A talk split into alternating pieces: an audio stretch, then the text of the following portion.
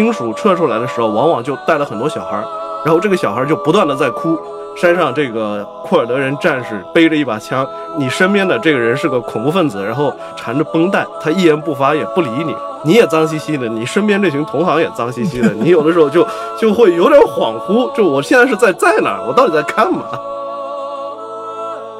阿拉维派的这个老人家就告诉我说。他之前从来没有意识到，他的邻居在内心里对他是有不满和仇恨的，而且他是觉得他跟他的邻居就相处了几十年，是这种非常愉快。政府和宗教层面的冲突影响不到他们的日常感情，但是实际上他发现，就是反政府武装就打进来之后，他说他的邻居就是就就表现出极其兴奋的样子。接下来就是我真是觉得就就就听到了我至少也是最近这些年来就最难忘的一个声音，我听到了一段音乐越来越大，他响起来之后，这个小孩慢慢哭声就小下去了。又过了几分钟之后，就听到小孩的笑声，那是个什么音乐呢？猫和老鼠开头的开场的那个 BGM，那个时候就有两个感觉：第一，米高梅真他妈的是一家伟大的公司。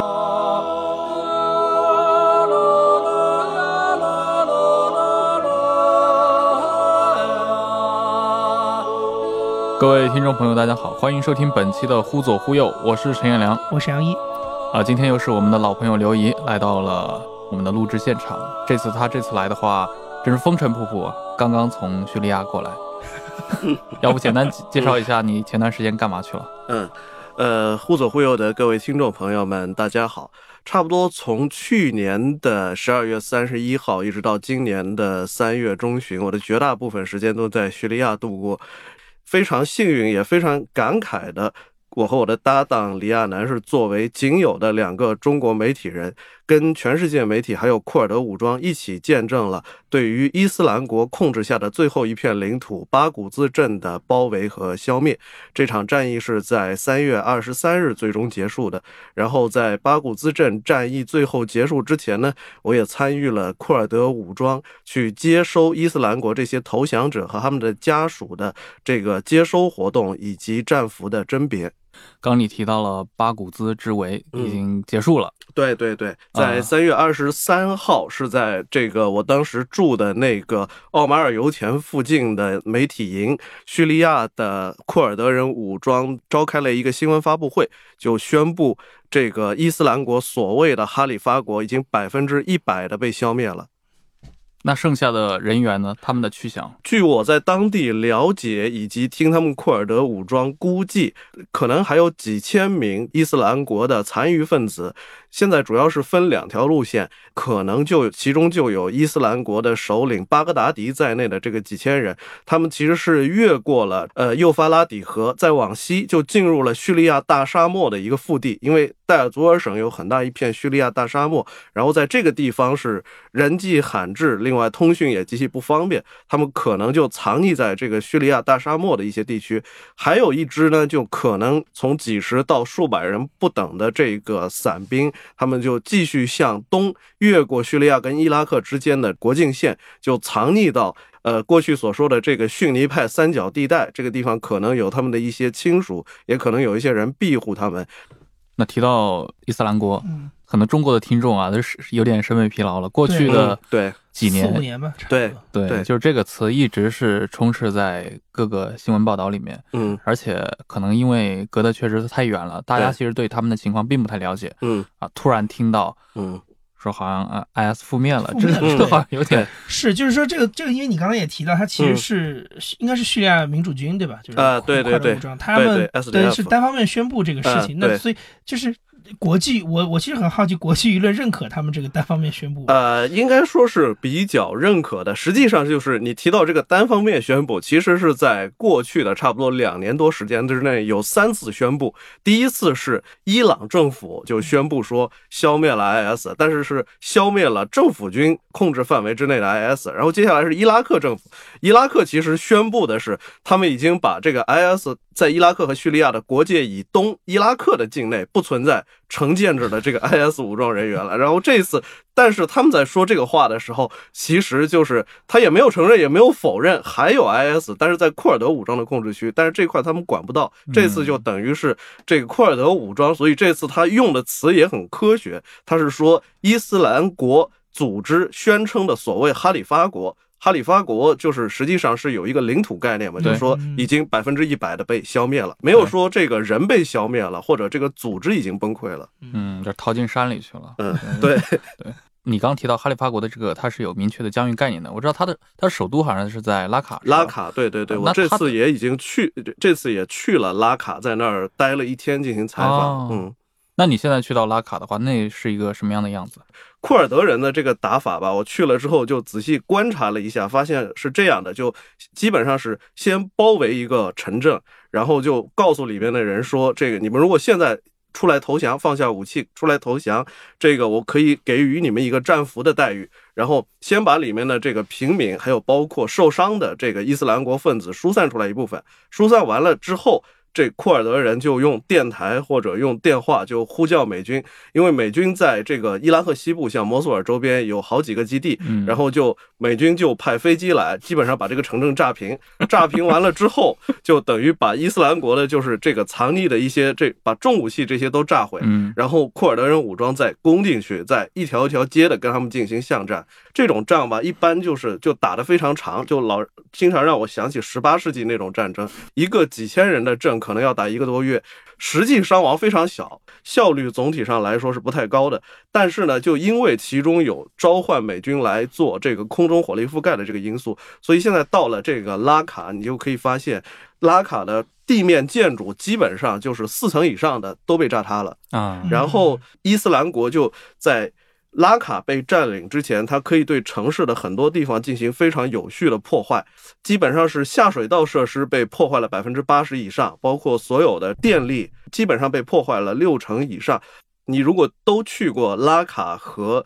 阿勒颇，你会有一个很明显直观不同，就是阿勒颇虽然它的重重建进度很慢，难民回迁的速度也很慢，但是你到了那儿，你就会发现，就是至少它的主要街道，还有包括像老城这些历史文化名胜附近，这个废墟已经清理过了，包括路已经清出来了，你这个车辆和人员可以通过。但是拉卡，我去那天刚好在下小雨，我到那儿第一个感受就是。这个为什么所有的路都像沼泽一样？市政委员会的重建委员他说，因为下水道设施基本上破坏了百分之八十以上。拉卡还面临一个比较要命的问题，就是因为叙利亚北部这个库尔德人控制区的政治前途未定，所以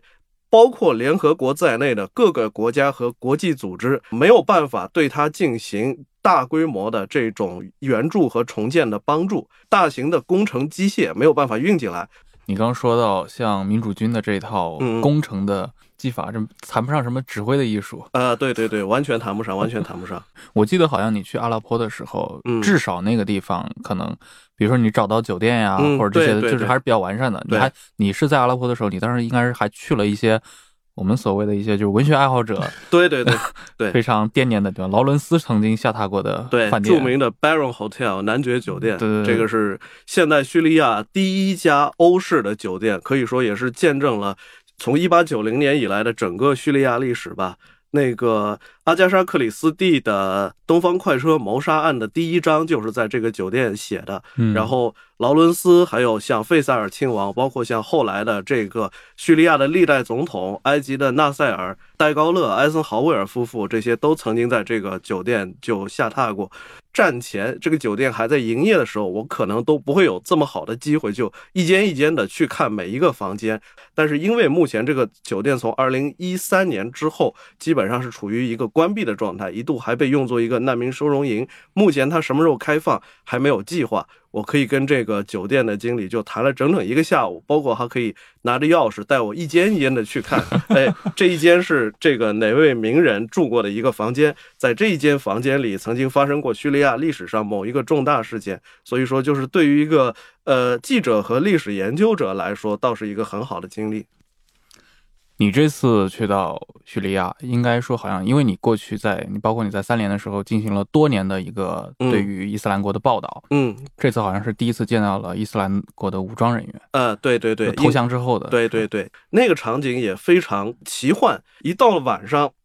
那个地方是真的一片漆黑，然后库尔德人武装就他们把卡车和所有车辆这个头灯打开，然后把这些人就放在中间，然后用灯照着，而且就是各国记者加起来至少也有四五十人，这个整个场面就极其混乱，周围都是光打在中间，然后就很像拍电影，士兵背着枪就站在制高点上，难民里边就穿着记者，记者都很脏，然后。武装人员和出来的这些难民也很脏，然后彼此混杂在一起，就分不清谁是谁。这个伊斯兰国人员的亲属撤出来的时候，往往就带了很多小孩儿，然后这个小孩儿就不断的在哭。山上这个库尔德人战士背着一把枪，你身边的这个人是个恐怖分子，然后缠着绷带，他一言不发也不理你，你也脏兮兮的，你身边这群同行也脏兮兮的，你有的时候就就会有点恍惚，就我现在是在在哪儿，我到底在干嘛？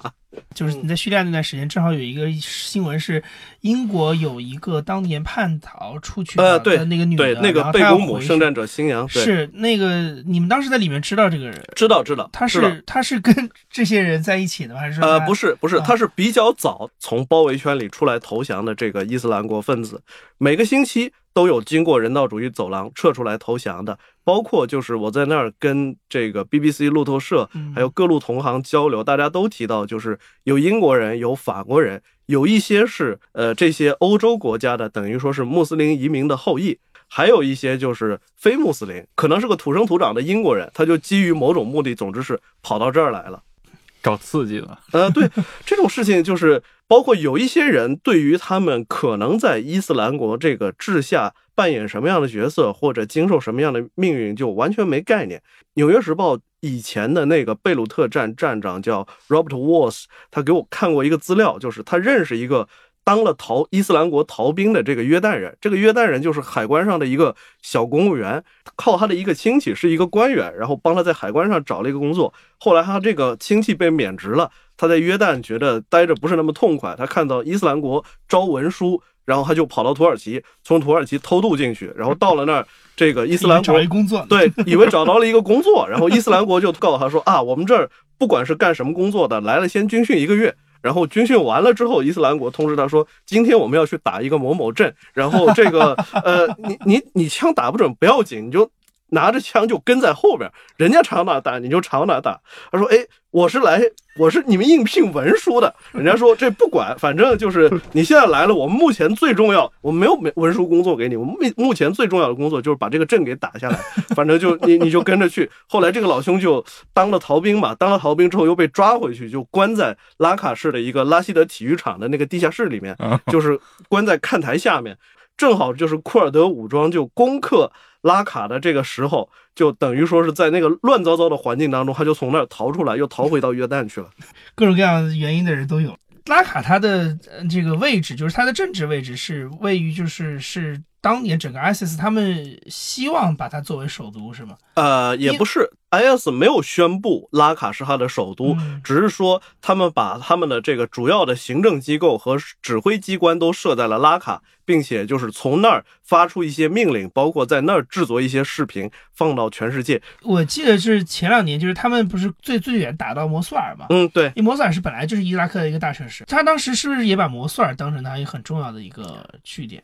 呃，对，巴格达迪对全世界发表演讲，就是在那个摩苏尔的努尔清真寺就发表的。但是就有一个问题是什么吧？毕竟说在伊拉克境内就是有美军的空中力量。伊拉克正规军掌握的这个装备和资源，就是比这个 IS 要强。其实 IS 在伊拉克境内控制的这个地区，相对而言是最不稳定的。但是戴尔祖尔省这个地方，为什么这个最后一战是发生在这个戴尔祖尔省呢？一个就是因为库尔德武装是相对而言装备最差，包括战术素养最低的。另外就是戴尔祖尔省是。这个叙利亚东部的等于能源产业的一个中心。虽然叙利亚本身不是一个产油大国，但是它的这种石油和天然气开采工业的中心都在这个戴尔祖尔，所以就是在伊斯兰国的这个势力的鼎盛期，他们把很多家属还有这个物资都已经转移到这个戴尔祖尔这个地区，所以就他们在这个地方其实顽抗的时间也是最长的。但他你刚才说到他那个地方能源丰富，所以他在过去的这几年当中，他是有通过卖能源这个事情来换得换钱的吗？有这个事情非常有意思。我在伊拉克，就是从伊拉克去叙利亚的途中，反正通过 Fixer 就认识了一个伊拉克库区武装的，就是 Peshmerga Peshmerga 所谓的就是决死军的这个军官，跟他聊了一下，发现了一条非常有意思的这个潜在的脉络。我们都知道，在一九九一年第一次海湾战争结束之后，就联合国对伊拉克进行经济封锁，就规定只能用石油换食品，就是伊拉克出口的这个石油要在这个国际监督的账户下进行结算。但是实际上从那个时代开始，就一直存在一条通过伊拉克、叙利亚和土耳其就三国边境，就偷着把石油拿到黑市上去卖，然后收现金的这么一个网络。伊拉克北部的库尔德人武装就对这个网络就破获过很多次，他们一直知道有一群阿拉伯人和土耳其人在经营这个事情。这条线路在伊斯兰国，包括之前的这个努斯拉阵线和这个基地组织活跃的，就是二十一世纪初，基本上又延续了下来，帮这些人把他们盗采的这些石油在黑市上给卖出去。这个网络这样运营了二十多年，他们在这方面就有着非常丰富的这个经验，包括甚至于就到了后期戴尔祖尔战役快开始的时候，他们还帮助这个伊斯兰国。搞到一些精炼原油的这个技师开发了一种可以移动的那个原油精精炼炉，炼完了之后呢，伊斯兰国是这样的：大宗的原油当然是运到土耳其边境上去卖掉，然后自己精炼出来的原油呢，第一，伊斯兰国境内的所有的这个加油站都从他这儿买这个油；第二，伊斯兰国还把这个原油卖到叙利亚政府军控制区和反政府武装的控制区去。我们在外界是想象不到，就是这种这种网络的所谓的这种乡土逻辑的，替伊斯兰国当掮客的这些人，可能跟反政府武装或者政府军这些官员在战前就认识，往往是 情况往往是这样：伊斯兰国包围了某一个这个反政府武装控制的这个城镇，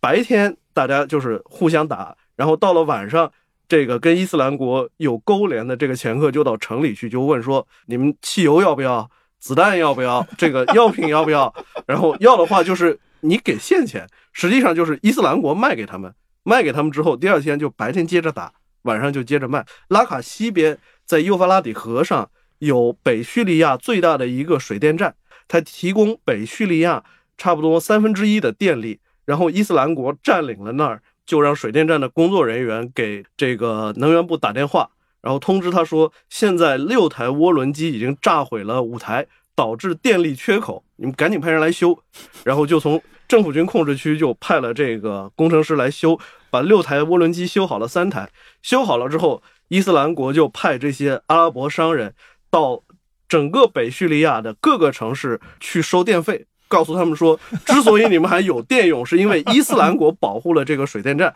还想接着用电的话，你们要给伊斯兰国交电费。我们所知道的伊斯兰国就很残暴，很残暴是一个事实。但是与此同时，就是伊斯兰国就是也有一这种很奇怪的这种乡土逻辑，包括帮伊斯兰国做生意、帮他们去收账的这些人也是本地人，他们跟这个本地的这些。就这个库，无论是库尔德人还是反政府武装，战前都认识，所以就通过这种暧昧的关系，实际上伊斯兰国一方面在跟这些力量打仗，一方面还跟他们做生意。战争时态是一个非常特殊大的一个格局的逻辑，但是每一个小人物的这个作用其实是跨越这个意识形态的。对，对包括就是包括我在拉卡就碰到了几个，其实是在幼发拉底河上搞走私的运输商人。然后我问他们，问了他们这个在 IS 统治时期的一些事儿，结果商人想了想，告诉我说，就就觉得伊斯兰国就还行，就是库尔德人、库尔德人和政府军都不好。我说为什么？他说战前，他说我们就在这个这个幼发拉底河上搞运输。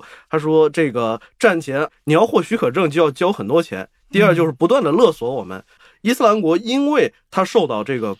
这种国际封锁，他的所有东西都要从外界偷运进去，所以他比较依赖这些人。嗯，所以就是这些商人就说，虽然伊斯兰国很残暴，比如说是晚上搞宵禁，他们在晚晚上用船偷着运东西，伊斯兰国就往河里开炮，但是这个伊斯兰国基本上不跟他们收税。第二就是你如果去帮伊斯兰国运东西或者收账，还有奖金给你。然后他们就很遗憾地告诉我说，库尔德人比阿萨德强的有限。库尔德人来了以后又开始勒索我们，我们就觉得可能就伊斯兰国在这儿这两年反正过得还行。就是你你要不要跟那个我们听众大概说一下，就是库尔德人在这个当中扮演的角色是什么？是不是因为，呃，他的当年的这个活动范围被 ISIS 给占了，所以他现在特别的起劲在？呃，还真不是这样。嗯事实就是，其实是二零一二年是叙利亚内战的一个非常重要的这个节点。其实那一个时候，阿萨德政权是真的到了生死存亡的关头。在嗯二零一二年，就是大马士革周边的这个反政府武装一度就打到了市区中心，包括有同情反政府武装的一个叙利亚士兵在身上绑了炸药，冲进国防部的一个大楼会场，把几个高级将领，包括其中有阿萨德总统的姐夫。是这个国防部的副部长都给炸死了，可能那几个月是真的是生死存亡的这个关头，所以阿萨德就决定收缩他的控制范围，他直接就把分布在北部传统库尔德人聚居区，就是叙利亚北部的这些部队就完全收缩回来。其实那个时候在北部有各色反政府武装，除了 FSA 叙利亚自由军之外，还有努斯拉阵线，还有基地组织，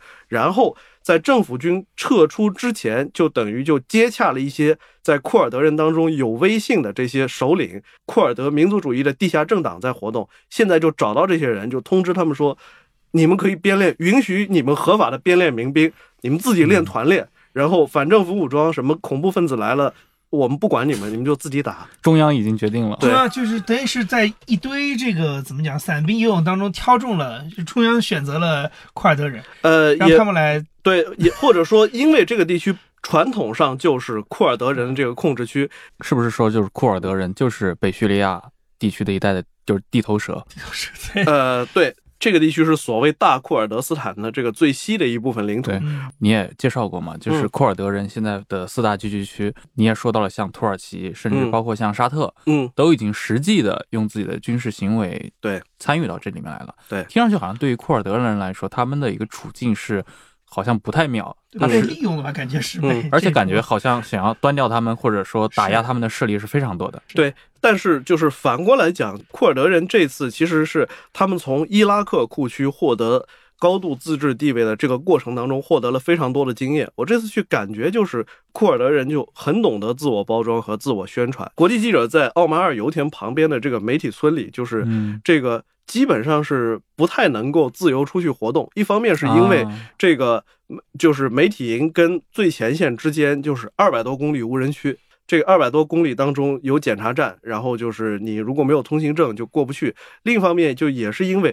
库尔德人武装是很希望大家去帮他宣传他的一些比较正面的东西，比如说他的这个男女平等，比如说这个他在这个打击 IS 方面做出的这种牺牲，他愿意你去给他宣传和报道这些东西。但与此同时，坦白讲是库尔德人武装，尤其是这种基层单位就极其腐败。八股子战役开始之前，他们根本就并不清楚的知道这个幼发拉底和包围圈里有多少人，嗯他们准备的这种人道主义救援物资和营地是远远不够的，导致现在就是这个我自己是没能去到比较大难民营里边，但是去去过难民营的一些欧洲记者告诉我说，就是里边的整个呃生活设施和卫生条件非常差，但是这些东西它不会让你自由的去看，这个跟伊拉克库区获得这个高度自治地位的逻辑是一样的。呃，第一次海湾战争之后，先是发动起义，然后到国际上宣传伊拉克人在萨达姆统治下的这种悲惨地位，嗯然后就是多国部队就批准在伊拉克北部设立禁飞区，然后最后是在第二次海湾战争之后，等于说到了二零零五年伊拉克新宪法，那么就把库尔德人的高度自治地位就获得了确定。呃，确实你提到的这个沙特和土耳其的这个问题，对库尔德人的这个前途有明确的影响，但是就明显的就看到，第一，库尔德人也懂得宣传；第二，库尔德人已经在做为战后把他目前控制的这个地区的治理永久化在做准备。比较有意思的就是，库尔德人目前控制的这些城镇，他给予其他。北叙利亚的少数民族，比如说亚述人、土库曼人，他给予这些人组建武装，包括参与这些地方民政委员会的权利。但与此同时，他一直在变相的把北叙利亚的阿拉伯人挤出去，不允许阿拉伯人也组建一个武装参与进来。其实他也是在做这种变相的把目前的这种民族分布状况做改变，以使他对于这个地区的控制永久化的这种努力。这听着很像二战之后对东欧的这个民族版图的这么一个变化，对吧？对对就整体迁徙。那你觉得这个他们实际的过程中，比如说叙利亚政府对此，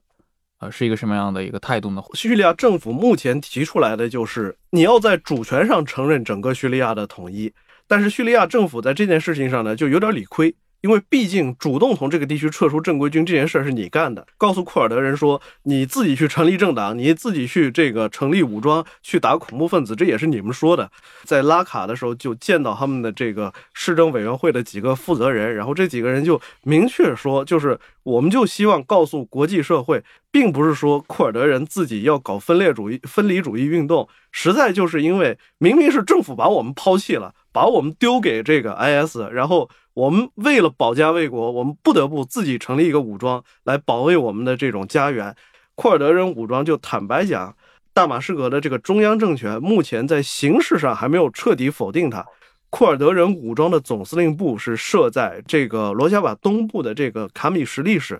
理论上你可以从大马士革乘坐叙利亚的民航班机飞到卡姆什利市去，但是除非你拿到了这个库尔德武装给你开的通行证，否则你出不了机场。就是在机场待着。其实是个独立王国了，啊、对，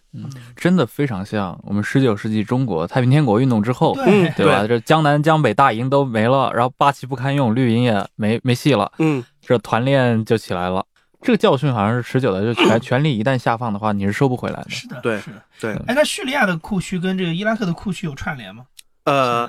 边境线基本上是这个畅通的，但是我自己的感觉就是，毕竟叙利亚和伊拉克的彼此的民族国家化都已经经过了超过七十年这种历史。这两个地区的人民虽然在人种和语言上没有任何隔阂，但是在不同的这种政治秩序和经历过的历史之下，还是产生了非常大的差异。典型的就是叙利亚的这个库区，虽然坦白讲，虽然我是对他们的这种就是中下层，无论是这种腐败还是混乱程度都非常高，但是至少他们在形式上还认为他们受到库工党的左翼思想的这种渲染，但是伊拉克库区现在目前就是很典型的，基本上就是巴尔扎尼家族的家族统治，就代代相传。伊拉克库区的这些人基本上是默认了这一点。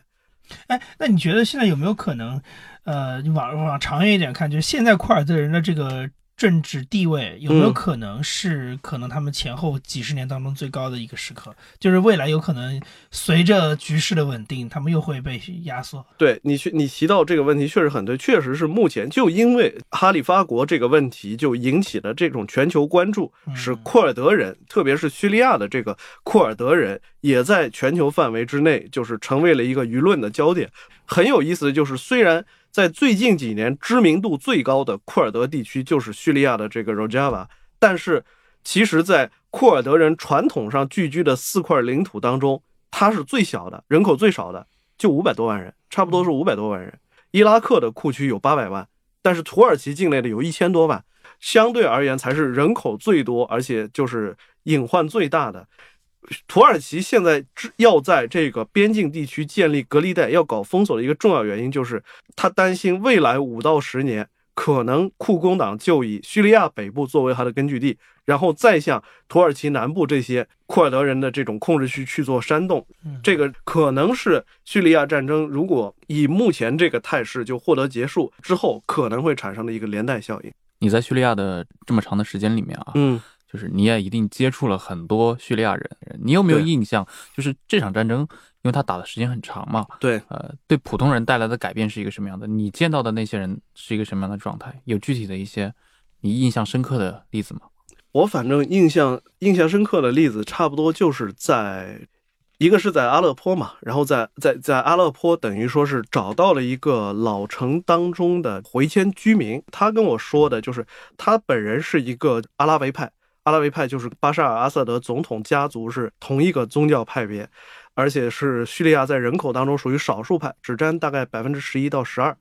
这个阿拉维派的这个老人家就告诉我说，他之前从来没有意识到他的邻居在内心里对他是有不满和仇恨的，而且他是觉得他跟他的邻居就相处了几十年，是这种非常愉快，政府和宗教层面的冲突影响不到他们的日常感情。但是实际上他发现，就是反政府武装就打进来之后，他说他的邻居就是就就表现出极其兴奋的样子，虽然他的邻居没有对他进行加害。但是他的邻居就在言语上就告他，意思就是说，你们阿拉维人的好日子就过完了。现在就是逊尼派的这个武装就来了，将来就我们控制了这个城市。你们不是觉得自己很牛逼吗？你们不是觉得这个自己这个受教育程度很高，然后在政府里这个当官的这些人也很多吗？我告诉你们，你们好日子就过完了，以后就是我们的天下了。意思就是说，他说这个他从来没有就是料到，就是在一场就是战争当中就是。会出现第一就是会出现这种站队的这种情况，嗯，第二是没有料到他从来没有料到战争这种特殊环境会把教派之间的这种矛盾放大到完全把战前的这种日常生活和日常人际关系摧毁的这种程度。实际上，我在不只是在这儿，还有包括像哈马，哈马是这场内战当中最早。爆发反政府示威的几个地区之一，还有甚至于在大马士革的一些地区，就是都会有这种感觉，尤其是在北叙利亚吧。北叙利亚过去是多民族混居区，但是战争使这种状况永久性的改变了。在战争过程当中，无论是这些外籍志愿人员，还是说宗教极端分子，在控制一个地区的时候施加的这种影响，使得过去被日常生活所掩盖的那种差异性和裂痕就完全暴露出来了。但是反过来讲，就是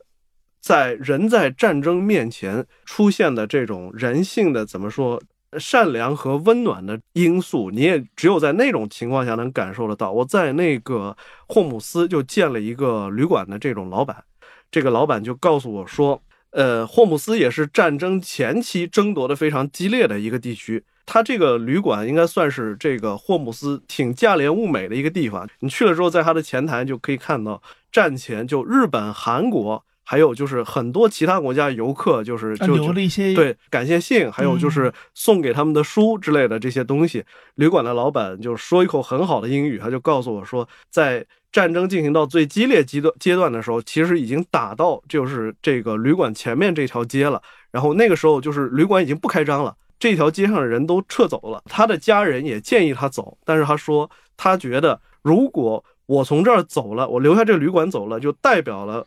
这个我永远放弃了我的这个旅馆和我的这座城市。他们之后会经历什么？无论是被炮弹炸塌，也可能是被抢劫了。他说，我就对他再也无能为力了。但是他说，我不愿意放弃他，我留在这儿。如果这个炮弹打过来，那我可以修，有这个武装人员过来，我可以跟他谈，他勒索一点钱嘛。但是就是只要我站在这儿。这个旅馆就能就是继续维持下去，那我总能等到事情发生转机的这个一天。那不就是一部中东版的《布达佩斯大饭店》吗？对，其实还有，但是饭店。对，还有另一个就是真的是让我自己非常受触动的一个事情，就是在阿勒颇的这个老城，现在其实老城的一部分这个废墟清理已经完成了。但是呢，现在其实回迁的居民还特别少，所以就是政府采取的这个这个赈济措施，就是一个社区，比如说你有二十个人就已经回来了，然后那我就给你配一个小型发电机。然后再给你配一些就是临时的那种储水罐，那些楼你可以看到就好有好多就是旁边一个阳台已经炸没了，但是这边隔壁已经有人入住了，有人在晒衣服。分辨这些地方有没有人住的一个很重要的特征就是看它有没有玻璃，基本上有人住回去了就把玻璃装上。我就在就是这这么一片楼群里边，就是我跟我的这个。这个摄影师就看到，就路边有一辆丢着的这废弃的汽车嘛，就明显就是主人家就走得很匆忙。这汽车里就是还有他的一些笔记本，还有一些这个个人物品。我们在看这些个人物品的时候，然后我就突然听到，就是在我脑袋后面大概四楼左右的位置，就听见有个小孩在大哭。然后我的感觉就是，哦，可能这户人家有迁回来了。然后我再抬头看了一看，就是四楼就是有一个临时的烟囱在那冒烟，可能那个时候是中午做饭。接下来就是我真是觉得就就就听到了我至少也是最近这些年来就最难忘的一个声音，我听到了一段音乐，越来越大，他响起来之后，这个小孩慢慢哭声就小下去了。又过了几分钟之后，就听到小孩的笑声，那是个什么音乐呢？猫和老鼠开头 的开场的那个 BGM，那个时候就有两个感觉：第一，米高梅真他妈的是一家伟大的公司；第二，就是关于生活的这种希望在慢慢的这种回来。